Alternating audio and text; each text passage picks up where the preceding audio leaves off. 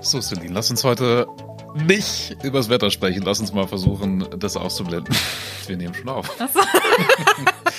das, oh, das war ein schneller Start. Ja, oder? Versuchen wir es mal. Ähm, ja, hallo, hier ist 5 nach 5, euer Nachrichtenpodcast für die ganze Region von der Braunschweiger Zeitung. Und das sind heute unsere Themen. Mysteriös Tresor aus einem See in Salzgitter geborgen. Ein Ehemann tötet seine Frau in Helmstedt. Darum geht's in der neuesten Podcast-Folge von Tatort Niedersachsen, über die wir sprechen. Und Wacken versinkt im Schlamm. Doch viele Metalheads haben offenbar eine Alternative bei uns in der Region gefunden. Das könnte witzig werden. Ja, ähm, wir werden trotzdem erstmal über ein etwas ernsteres Thema sprechen. Ähm, zum Teil natürlich auch über ein spannendes Thema. Es geht um True Crime. Vielleicht habt ihr schon mal in unseren True Crime Podcast Tatort Niedersachsen reingehört. Darin geht's sozusagen um die dunkelste Seite der Region. Und ähm, man muss es so sagen, unsere Region hat durchaus auch in Teilen eine ziemlich dunkle Seite. Das merkt man allein in an der neuesten Folge ähm, unseres Podcasts Tatort Niedersachsen, die erst heute vor ein paar Stunden ganz frisch online gegangen ist. Ja, und es geht um einen wirklich brutalen Mord aus Helmstedt aus dem Jahr 2020. Ein Ehemann, Vater und gleichzeitig auch Feuerwehrmann soll seine Frau und äh, somit auch Mutter des gemeinsames gemeinsamen Kindes getötet haben. Ja, und die Frage ist, wie kann das passieren, dass so ein geachteter Mann, ein Feuerwehrmann, ein Familienvater zum Mörder wird? Darum geht es in dieser Podcast-Folge. Es geht aber auch um den Prozess an sich. Der Angeklagte Helmstetter sagt selber, dass er an diesem Morgen von seinem Arbeitsplatz, dem Helmstetter Rathaus, nochmal nach Hause gegangen ist. Warum, wissen wir, glaube ich, nicht. Und da hat er dann eben im Schlafzimmer, so sagt er es, seine tote Frau entdeckt. Das Gericht sagt aber relativ eindeutig, dass er es gewesen sein muss, der seine Frau ähm, mit seinem Messer attackiert hat und er hat sie dann wohl zurückgelassen, während sie noch eine ganze Zeit um ihr Leben gekämpft hat. Ja, und äh, sein Motiv soll ähm, laut ihm äh, so gewesen sein, dass er frei sein wollte für ähm, ja, eine Beziehung mit seiner Geliebten. Ja, alles zum Fall hört ihr also in der neuesten Folge von Tatort Niedersachsen. Das ist Episode 53 ab sofort online, überall wo es Podcasts gibt.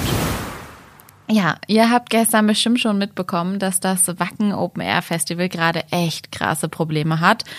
Ganz viel Regen und noch viel, viel mehr Schlamm. Gestern wurde dann sogar ein Anreisestopp verhängt.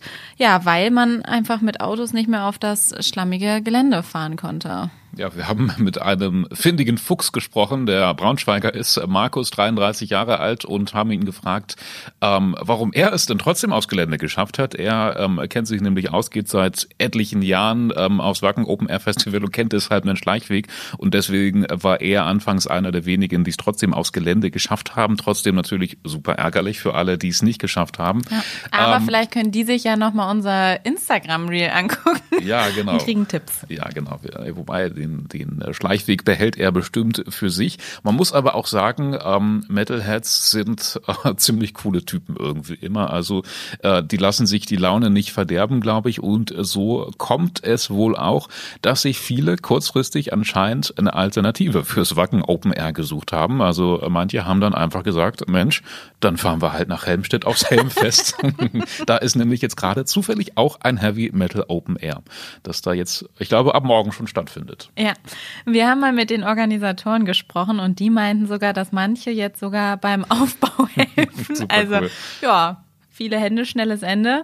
Es soll aber auch ähm, ganz schön matschig auch in Helmstedt sein. Hm, ja, jetzt, ich habe schon so direkte Bilder im Kopf, wie tausende Metalheads Helmstedt stürmen oder sogar Zehntausende, aber ähm, solche Bilder soll es wohl nicht geben, ähm, denn der Veranstalter hat jetzt schon gesagt, keine Sorge, ähm, wir werden unser Kontingent jetzt nicht erhöhen, deshalb, äh, da geht's ja auch so um Genehmigungen und sowas. Ne? Ja, dürfen, Sicherheit. Ja, und, Sicherheit, genau. genau. Genau. Und falls ihr wissen wollt, was beim Helmfest so los ist in Helmstedt, morgen geht's da schon los, hat Lukas eben schon gesagt. Ähm, alle Infos dazu verlinken wir euch wie immer in den Show Notes. Ja, und jetzt reden wir dann einfach noch ein zweites Mal jetzt sogar über das Wetter, hilft ja nichts. Ähm, man muss sich ja auch gegenseitig helfen. Ähm, wie machen wir das Beste draus? Wie machst du das Beste draus, Celine, ähm, ja, dieses doofe Wetter? Das ist eine gute Frage. Wir haben vorhin schon gesprochen. Eigentlich war mein Plan, heute Abend noch Fahrrad zu fahren. Ich glaube, du hast da die bessere äh, Idee. Du gehst noch äh, schwimmen, ne? Ja, schwimmen. Sauna wäre auch nett, aber ich glaube, das wird ein bisschen zu spät. Stattdessen einfach ein paar Bahnen ziehen und so und dann geht es einem, glaube ich, besser. Man muss ja aber vor allem auch an Familien denken dieser Tage und deshalb haben wir, selbstlos wie wir sind, mal eine kleine Liste zusammengestellt für Indoor-Spielplätze in der Region. Da gibt es nämlich wohl einige von und ich wette, die sind alle super cool, um da mal zumindest einen halben Tag, vielleicht einen ganzen Tag zu verbringen. Alle Indoor-Spielplätze, die es in der Region gibt, ähm, einer ist, glaube ich, das Takatuka-Land in Gifhorn oder so, das klingt schon super, gibt es übersichtlich aufgeschrieben bei uns. Äh, verlinken wir euch in den Show Notes. Oh, da will man eigentlich auch noch mal Kind sein.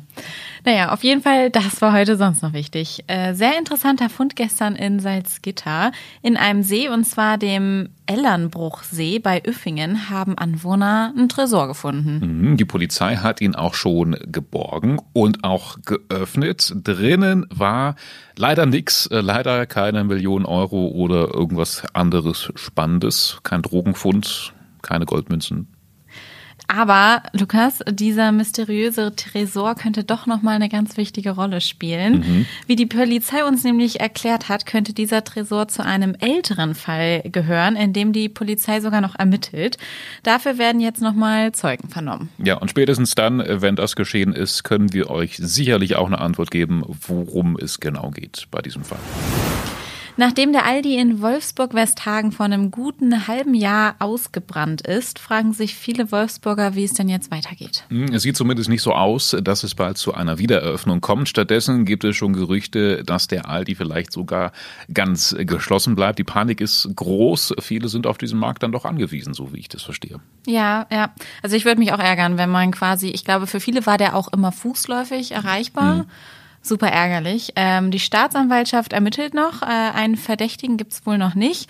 Warum der Aldi-Markt noch nicht wieder aufmachen kann, liegt wohl vor allem an der Statik. Und um die Statik wiederherzustellen, fehlen Bauteile. Ja, die ganze Geschichte lest ihr bei uns. Natürlich wie gewohnt im Link in den Show Notes. Eine der größten Baustellen in Braunschweig ist gerade der Friedrich-Wilhelm-Platz. Da wird nämlich gerade die ganze Straßenbahnhaltestelle neu gemacht. Aber das Gute ist, es geht voran. Die Arbeiten liegen wohl tatsächlich im Zeitplan und das bedeutet, dass ab morgen schon wieder Busse über den Friedrich-Wilhelm-Platz in Richtung Rathaus fahren können. Ja, eine ziemlich gute Nachricht, zumal die BSVG echt eine Menge Druck hat, die Baustelle re jetzt rechtzeitig bis zum Ferienende durchzukriegen, weil es nicht genug Busse gibt, um die großen Passagierzahlen dann zu befördern. So, und zum Schluss haben wir noch ein nettes Gewinnspiel für euch. Ihr habt nämlich mit uns ganz exklusiv die Gelegenheit, Tim Kamrat, den Musiker und Popstar, zu treffen. Und noch obendrauf könnte es ein Vincent Weiss Fanpaket oh, mein Herz. Ja, beide treten am 12. August beim Live am Harz Open Air in Osterrode auf. Ist nur eine Stunde mit dem Zug von Braunschweig entfernt. Das denkt man immer gar nicht.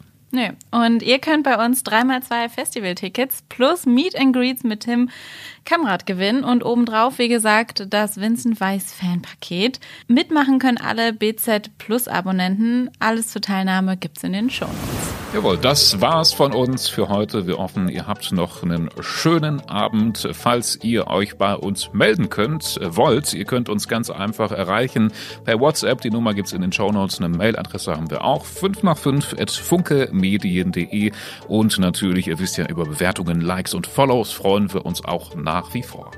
Ja, schönen Feierabend. Schönen euch. Feierabend. Bis dann. Tschüssi.